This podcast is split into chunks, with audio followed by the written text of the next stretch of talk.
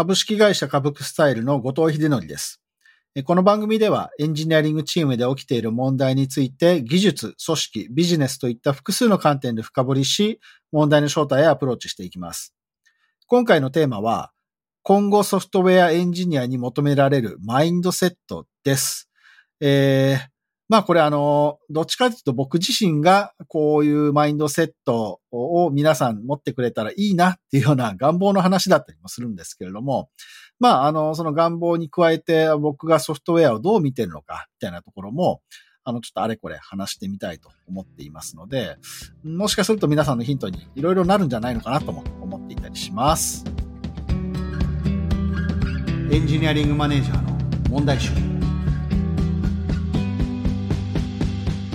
今日はですね、まあエンジニアに今後求められるマインドセットというか、まあいろいろ僕がどういうふうにソフトウェア開発っていうのを見てるのかみたいなお話をしようかなと思っています。で、最初にですね、まずソフトウェア開発っていうのかな。まあこのあたりなんですかね、あの設計方法論みたいなものとか、いろいろあるんですが、まあそういうのとは別に、個人個人が、そのソフトウェアエンジニアが、ソフトウェア作りだったりソフトウェアっていうのをどういう世界観で捉えてるのか。まあこれを僕はそのソフトウェア観、あの観っていうのは観察の観なんですけれども、まあ世界観みたいなやつですね。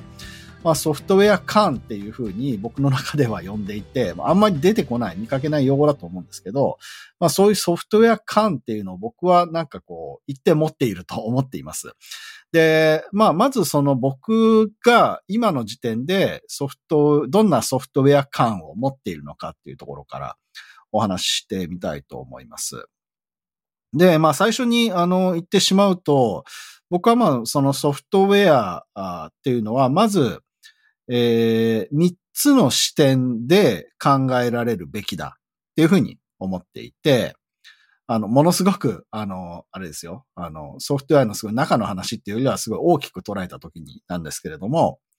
えー、まあ、すごい当たり前の話かもしれないんですが、えー、一つはユーザー、ソフトウェアを使う人ですね。で、もう一つは、えー、ソフトウェアを書く人。まあ、これはだからプログラマーです。あの、聞いてる皆さんはどっちかっていうとプログラマーであることが多いかなと思っています。で、まあ、その二つとは別にもう一つの視点として、まあ、ソフトウェアっていうのは、まあ、ほとんどの場合、コンピューターの上で、動作するものかなと思いますので、このコンピューターというのも、そのソフトウェアを考えるときに、まあ、大事な、なんというのかな、要素かと思っているので、まあ僕としてはこの3つですね。ユーザーとプログラマーとコンピューター。この視点でもってソフトウェアを捉えるっていうのが、まあ、バランスよくソフトウェアを見ることにつながるかなと思っています。で、えー、とはいえこの3つの、えー、視点っていうんですかね、登場人物が、なんかこう、平等なのかっていうとちょっと違うというか、当然この3つがなんか、なんすかね、全く同じ役割で登場させてるわけでもありませんと。で、やっぱり、あのー、まあ、目的に対して作られるっていうところから、その目的というのはやっぱりユーザーのために、あの、何らかの、こう、処理をするというか、アウトプットを出すというかね。っていうために存在しているのがソフトウェアだと思うので、まあ、あ何においても、まずユーザーというのが第一でしょうというふうに思っています。で、えー、まあ、じゃあどういう環境で動くのかっていうのも、あのソフトウェアを作るときには、あの、いろいろ要素として考慮しなきゃいけないので、まあ、コンピューターっていうのは出てきますし、まあ、プログラマーっていうのは、その二つに対して、えー、そのソフトウェアを、こう、何ですかね。まあ、作る人ですよね。作る人として存在してますと。こういう関係性です。で、な なんかこの見方からじゃあ、なんかどういう話ができるのかってことなんですけれども、ソフトウェアの設計みたいな話をするときにも、えー、この3つの見方っていうのは、えー、大事かなと僕の中では 考えています。で、まあ、あの、ソフトウェアは本来ユーザーのために存在するんですけれども、なんかこう、なんていうんですかね。あの、エンジニアたちの、あの、聞いてる皆さんはそうじゃないかもしれませんが、なんか SNS ってよく見かける、なんか、こう、議論というか、あなんかこう、目立ってる、あの、シェアされてる記事だとかいうものって、えー、多くのものは、あプログラマーのための、なんかこう、ノウハウというか、まあ、プログラマーのための設計の話っていうものが多いのかなと思っています。例えばまあ、なんかその設計方法論だとか、ソースコードをどううまく書くのか。まあ、これはその技術的負債を返済するとか、そういう話もそうだし、あの、いろんなクラウドの上で動かしますみたいな。まあ、これは、あの、ある種ちょっとコンピューターサイドの要素も出てきますけれども、まあ、あどちらかというと、作る人、プログラマーのため、もしくはそのプロプログラマーが集まった集団、組織のためにソフトウェアをどう設計するのか、どういうソフトウェアであるべきなのか、みたいな話をしているものがほとんどかと思っていて、逆に言うと、まあ、当然ちゃ当然かもしれないんですが、なんか、ユーザーのためにどういう設計しましたっていう話って、あんまり見かけないんですよね。まあ、それってどっちかっていうと、そのプロダクトのための、プロダクト設計の話っていうふうに皆さんは思うかもしれませんけれども、まあ、決してそういう住み分けでもないはずなんですよね。まあ皆さん、あの、大好きかもしれませんが、ドメイン駆動設計なんかの話で言うと、あの、ソフトウェアの中に作り込んだモデル自体が、えー、まあユーザーに対する価値を生み出す源泉になるんだみたいな、そういう考え方でもあったりするので、そうすると、そのユーザーのための設計っていう要素の話が、あもっともっとそのソフトウェアの設計の話として出てきてもいいような気がするんですが、まあこれはその、えー、なんですかね。あのー、まあ、それぞれの会社でやってる、えことでなんかシェアできる程度が違ったりもするので、まあそういった都合でなかなかこう世に出てこないっていう側面もあるのかなと思うんですが、まあまあちょっとその、そのあたりの話は置いといて、まあこの3つの視点というやつですね。ユーザーとコンピューター、プログラマーみたいな視点が、まあ設計みたいな話をするときにも誰向けの話なんですかっていうのを整理するときに役に立つのかなと思っています。で、えー、かつ、なんか多くの議論って割と、えー、プログラマー向け、えー、作る人たち向けの設計の話になっちゃってるのかなという気もしています。まあ、これはその、なんかこう時代の流れというか、まあ、よりこう持続的に組織的にソフトウェアを扱っていかなくちゃいけないっていうえー、時代にもなってきてるっていうところを反映してるだけなのかもしれないですよね。あの、よりその、どううまく一つのソフトウェア、まあ一つじゃないかもしれませんが、ソフトウェアを作っていくのかっていうところに、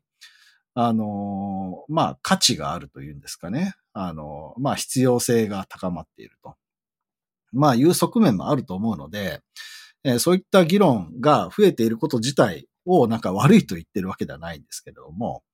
まあ、客観的に見るとそこ、そういう形になっているなというところです。で、まあ今のその3つの視点、えー、ユーザー視点、コンピューター視点、プログラマー視点みたいなものでソフトウェアを捉えましょうっていうところと、えー、ちょっと違う観点なんですが、その、まあ今その僕がソフトウェアを、だったりソフトウェア作りをどう見てるのかっていう話をしてるんですけれども、えー、一つ付け加えておきたい、うんと、僕の見方っていうのがあって、ソフトウェアって、えー、まあ大体こうソースコードを書くじゃないですか。で、ソースコードを書いたら、まあ何かが動くみたいな、あの、ものだというふうに簡単に言うと説明できるので、なんかある種、その、ソフトウェアっていうのはソースコードですというか、まあもちろんコンパイルしたりするんで、完全にそのソースコード自体がソフトウェアっていうふうには言えないっていうふうに厳密には思うかもしれませんが、なんかざっくり言うと、やっぱりなんかソースコードの集まりっていうか、それを指して、それがソフトウェアです。まあ、動いてるものはちょっと違うところにこうデプロイされた実態かもしれませんが、とはいえやっぱりソースコードがソフトウェアですっていうような、なんかこう暗黙的な、あのー、理解っていうんですかね。なんかそういうのは一定多くの方が持ってるんじゃないのかなと思っています。あの、ちょっとこう、言い方のニュアンスの差はあれど。で、えっと、僕はですね、あの、それ自体はあんまり否定するものではないんですけれども、ただソフトウェアっていうものを指したときに、ソースコード以上に、えー、大事な要素を、をなんていうのかな、があると思っているんです。で、それは何かっていうと、あの、まあ、先ほどの3つの要素で言うと、まあ、プログラマーサイドのことになるんですが、そのプログラマーの脳の中に作られた、なんだろう、ソフトウェアのイメージっていうんですかね。あの、抽象的な言葉になっちゃうんですけれども、なんかその部分も、えー、ソフトウェア、まあソフトウェアそのものっていうよりはソフトウェア作りに、あの、ものすごく大きな、えー、影響を及ぼす、えー、要素、パーツかなと思っています。なのでまあ、その僕が思ってるソフトウェア作りっていうのは、まず、プログ、まあ、当然、あの、何を作るかとかが決まってる前提だとすると、その何を作るのかっていうことに対して、プログラマーがまず頭の中に、その作りたいもの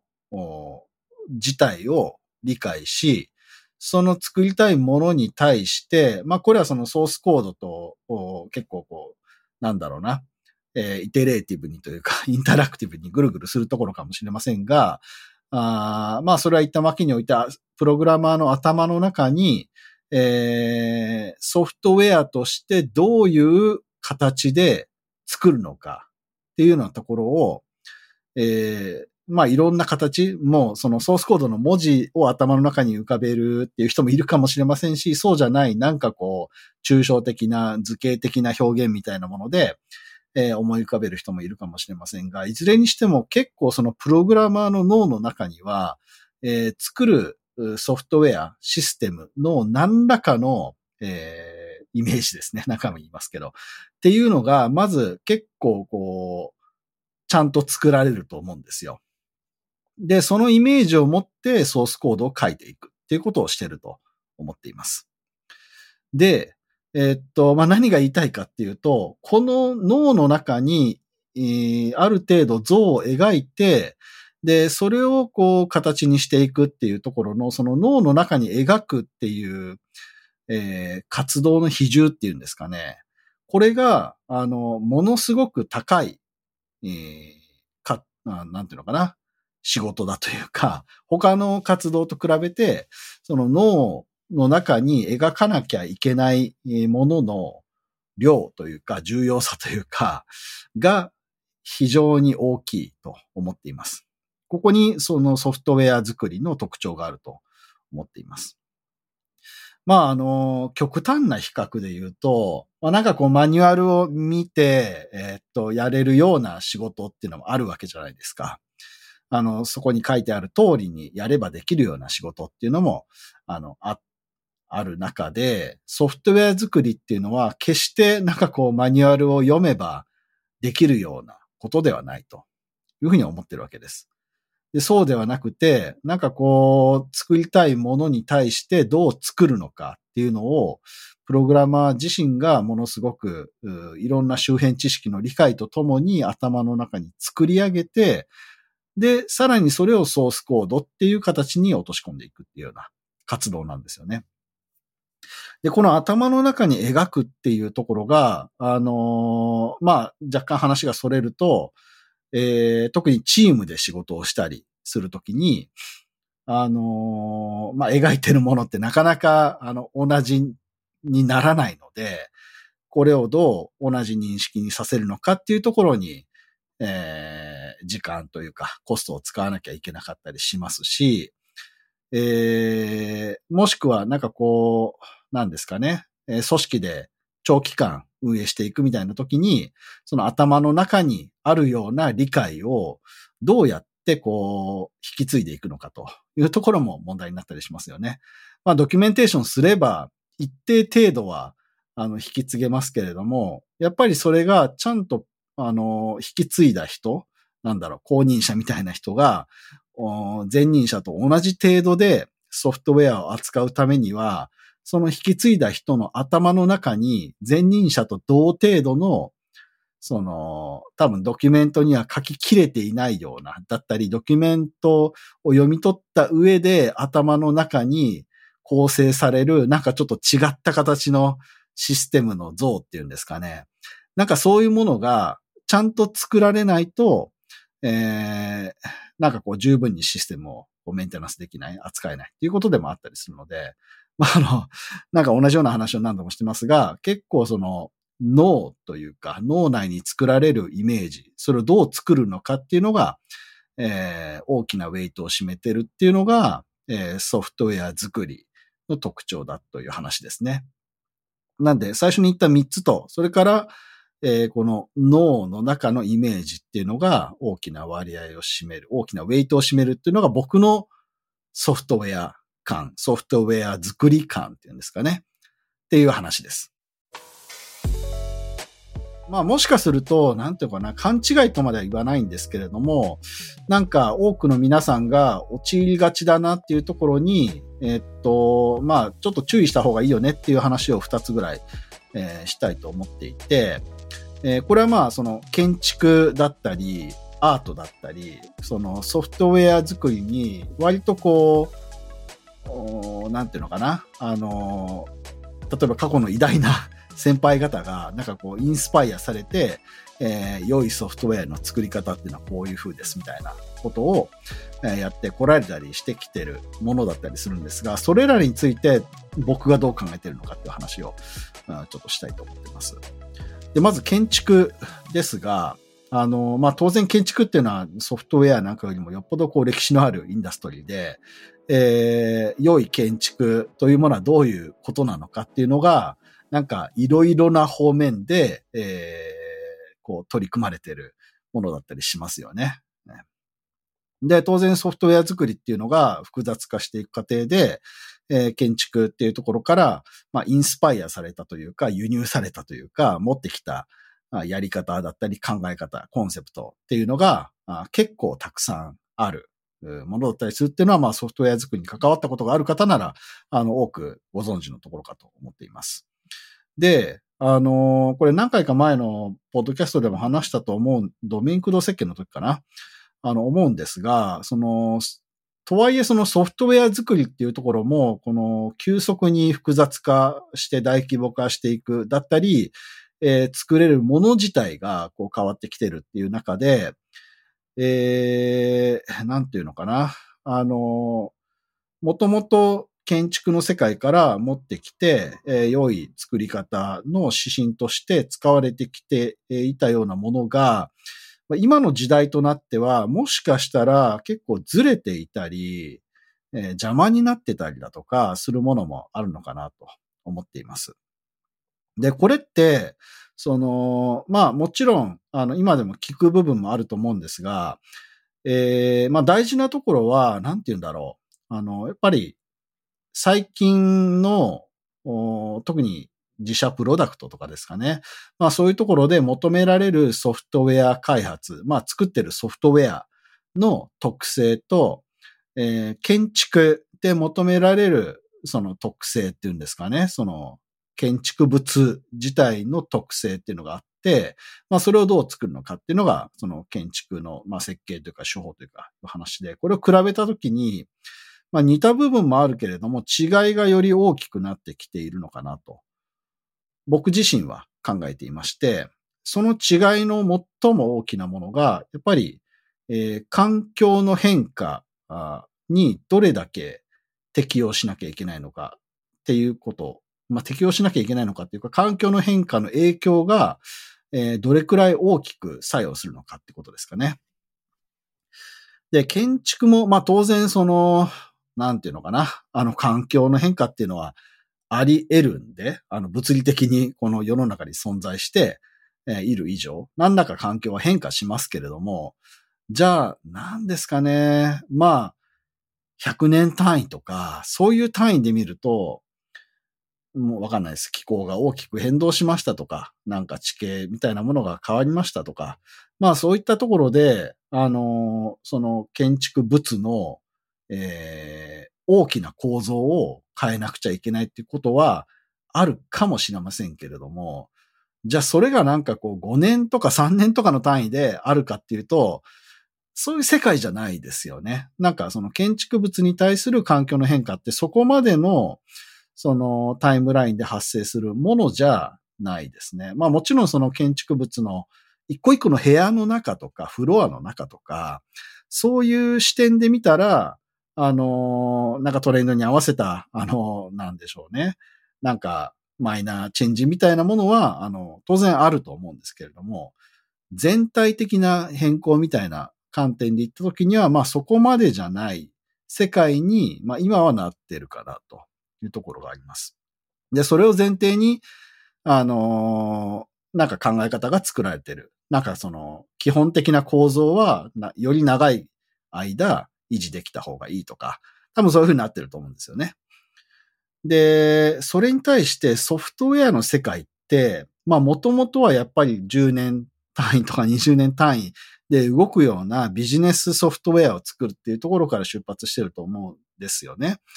で、そういう世界であればやっぱり長いこと同じ共通構造で、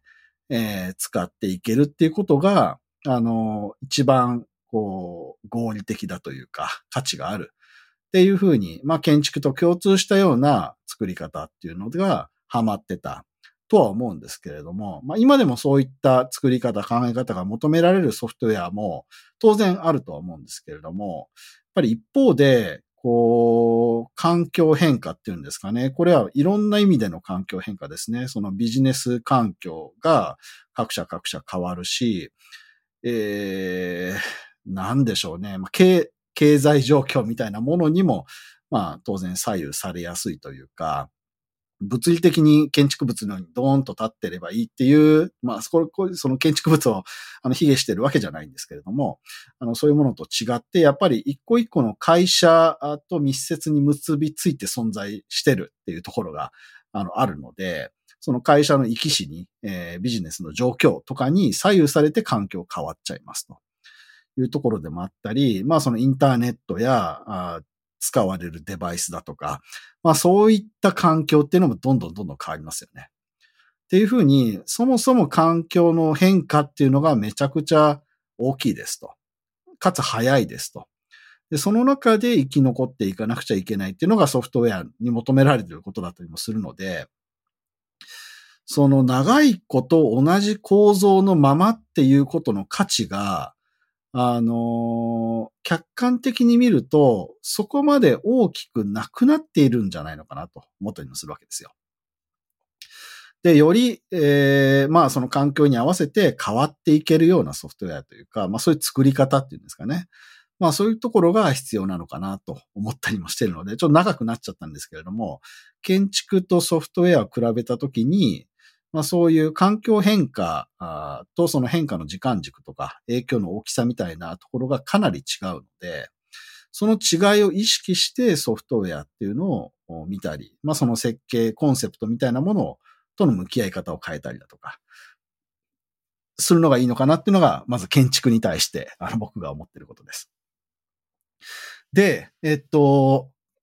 まあ建築はそこまでなんですけれども、もう一つ触れておきたいのが、えっと、アートっていうんですかね。クリエイティブっていうんですかね。あの、的な側面も、えっと、ソフトウェア作りというか、まあ、コードを書くっていう活動っていうんですかね。にはあると思っていて、えっと、まあそういうところ、まあそちらインダストリーというか、そちらの活動からインスパイアされたいろいろな、あの、コンセプトだったりっていうのも、あのソフトウェア作りの中に入ってきてると思っています。で、これは僕自身もたくさんコード書いてた人間なので、そのコードを書くだったり、ソフトウェアを作るっていうの自体が、まあ、めちゃくちゃ楽しいっていうのは、今でも当然思ってます。あの、ソフトウェア自体なんですかね。なんかこう、自分の考えたものを形にするっていうのが楽しいだったりだとか、まあ、コードの書き方っていうか、それってなんかある種こう、なんすかね、自己表現みたいな、あのところでもあったりするので、あの、もう些細な、なんかこう、どこかの開業の仕方みたいなところから、えー、名前の付け方だったり、そのクラスの構成の仕方とかですよね。もうあらゆるものが表現みたいなところなので、その表現自体をなんかこう、いい感じにするっていうことがまず楽しいんですよ。で、それ自体僕はまず、体、ものすごく自分の原体験として持っているので、あの、だからまあソフトウェアのバックグラウンドを持ってるっていうことでもあったりするんですけれども、ただですね、あの、こういうクリエイティブな側面っていうのって、えー、昨今求められているソフトウェア開発には、なんというのかな。まあ、あんまりそぐわないのかなと、客観的には思っているところがあります。で、例えばその、まあ、メンテナンスしやすいソースコードにしていきましょうみたいな話一つをとっても、メンテナンスしやすいっていうのは、えー、まあ自分一人でやる場合もありますが、まあ、多くの場合は組織の中でより俗人化しない状態で、かつ簡単に触れる、あの、必要な変更っていうのを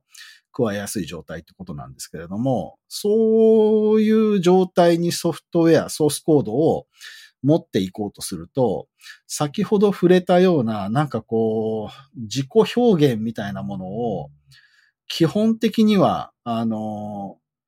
なんていうのかな。まあ、否定するというか、より、えー、合理的に、えー、多くの人があ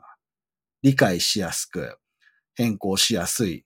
えー、構造っていうところに、ある種機械的に、こう、合わせに行くような、なんかそういう、こう、なんていうのかな、プログラミングというか、いう割合の方が、あの、大きいというか、ほぼほぼそれなんじゃないのかなと思ってるところがあります。で、もしかすると、これ聞いてる皆さんは、そんなソフトウェア開発は嫌だと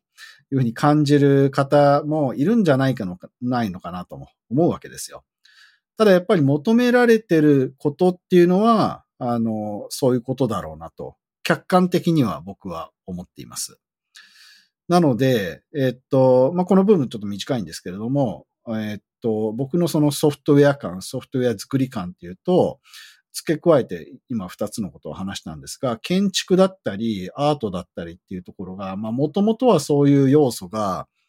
結構あったあ活動かなと。そのソフトウェア作りっていうのは。そういう活動だったと思うんですけれども、まあ今あの時点で、よりそのソフトウェアを作るプロフェッショナルとしてソフトウェアをどう見てるか。って言った時には、この二つとは一定ちゃんとこう距離を置いて、それらとは、えー、今必要なソフトウェア作りっていうのは違うんだっていうような考え方を持つことも大事かなと思っています。これらを踏まえて、まあそのソフトウェアエンジニアとしてのマインドセットみたいなのって、こういうふうに持っておくのがいいんじゃないかみたいなのを最後にお話ししようと思います。大事なのは、本当に今、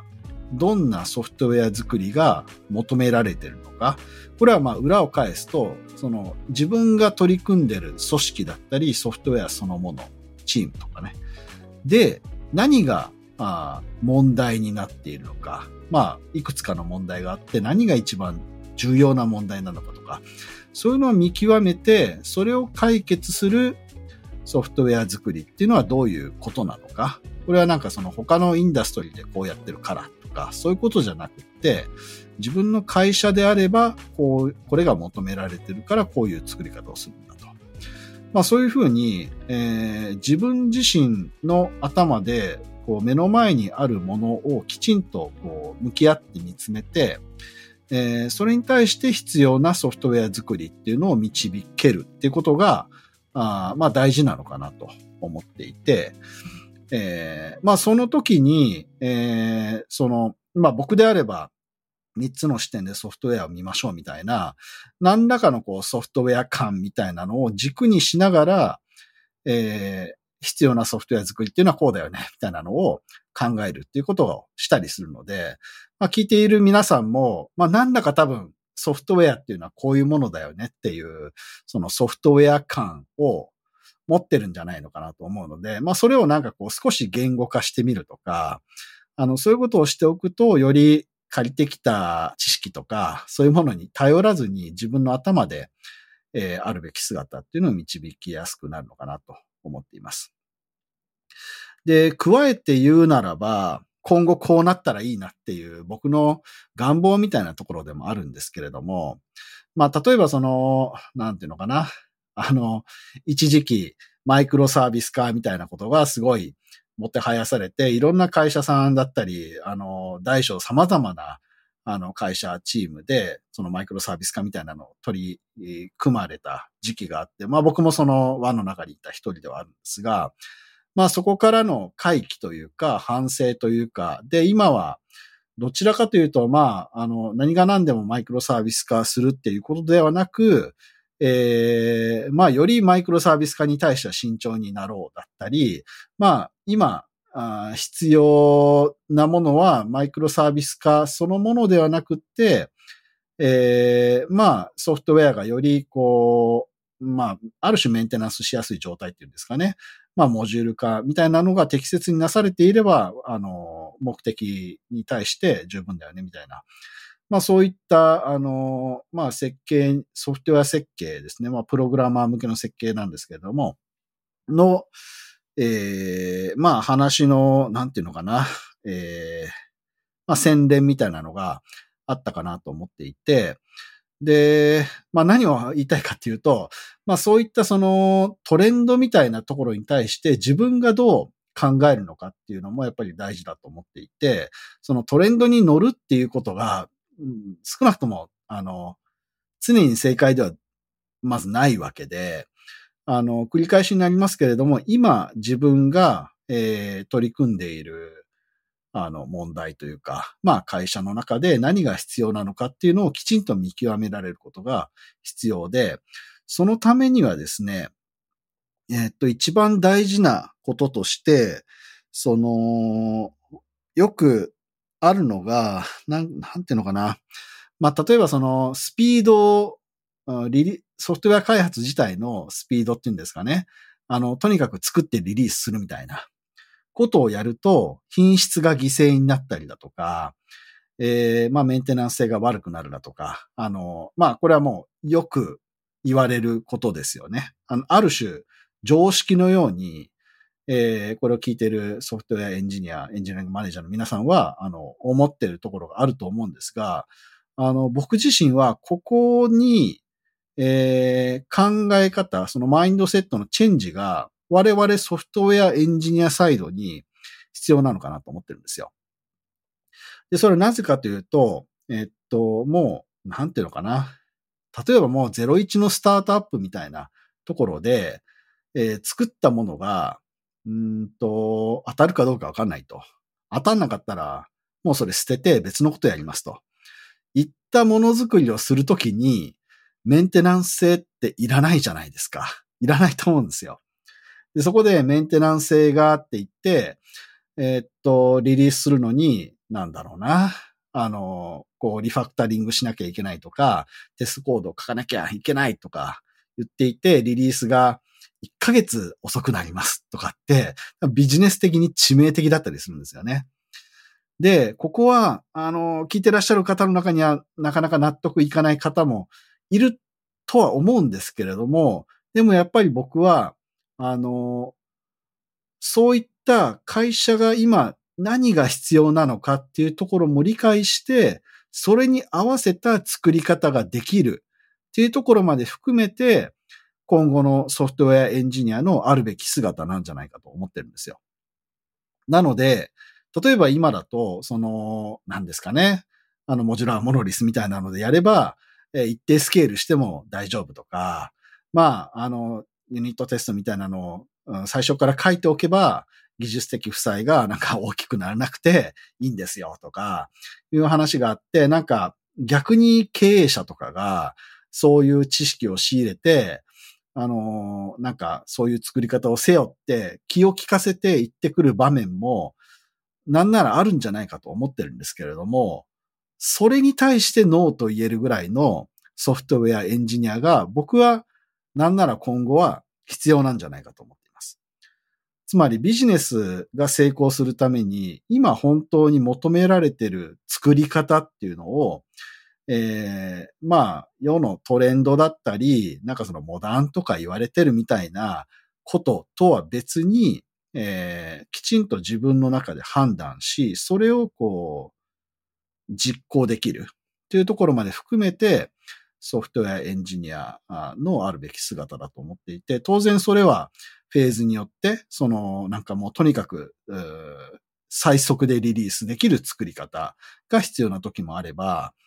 えー、まあ一定こうチームで機能追加もどんどんしながら、えー、メンテナンスもしていくっていうようなことが大事な時期もあるし、もっと大きな組織になって、まあ役割分担しながら作っていかなくちゃいけないようなフェーズもあると。それぞれそういうフェーズに合わせて何が必要なのかっていうのを、えー、自分たちで考えて見出して、まあその姿に持っていけるっていうところまで含めて、そういったその柔軟性っていうんですかね。まあそういうそれぞれ、えー、全部ひっくるめてソフトウェアだよというようなソフトウェアの見方をできるような、まあそういったソフトウェアエンジニアっていうのが今後求められるんじゃないのかなと思っています。というわけで今日は僕のソフトウェア感、ソフトウェア作り感みたいなことと、まあそこから紐づけて、えー、まあエンジニアとしてどういうふうに考えたらいいのかねみたいな話をしました。このソフトウェア感みたいなことって、あんまり皆さん、その、多分本とかにもそういう言葉ってあんま出てこないだろうし、あの、改めて考えるみたいな機会って、そんなに持たれてないんじゃないのかなとも思ったりするんですが、ソフトウェアエンジニアとして、というかまあソフトウェアっていうのを軸足にして今後こう生きていこうとしてる方にとっては、ここにしっかりとした考え方を持っておくことって、よりそのプロフェッショナルに振る舞う上では、大事なことなのかなと僕は強く思ってますので、聞いて、えー、くださった方はこれを機会にヒントに何かそのご自分なりのソフトウェア感っていうのを考えてみるっていうのもあのいいんじゃないのかなと思っています。えー、さて、この番組では感想や質問、リクエストなどお待ちしております。えー、番組詳細欄にあるリンクよりお気軽にご投稿ください。えー、ツイッターではハッシュタグ EM 問題集をつけてツイートしてください。EM はアルファベット、問題集は漢字でお願いします。そして Apple Podcast や Spotify の Podcast ではレビューもできますので、こちらにも感想を書いてもらえると嬉しいです。お相手は株式会社株式スタイル COO 兼 CTO の後藤秀則でした。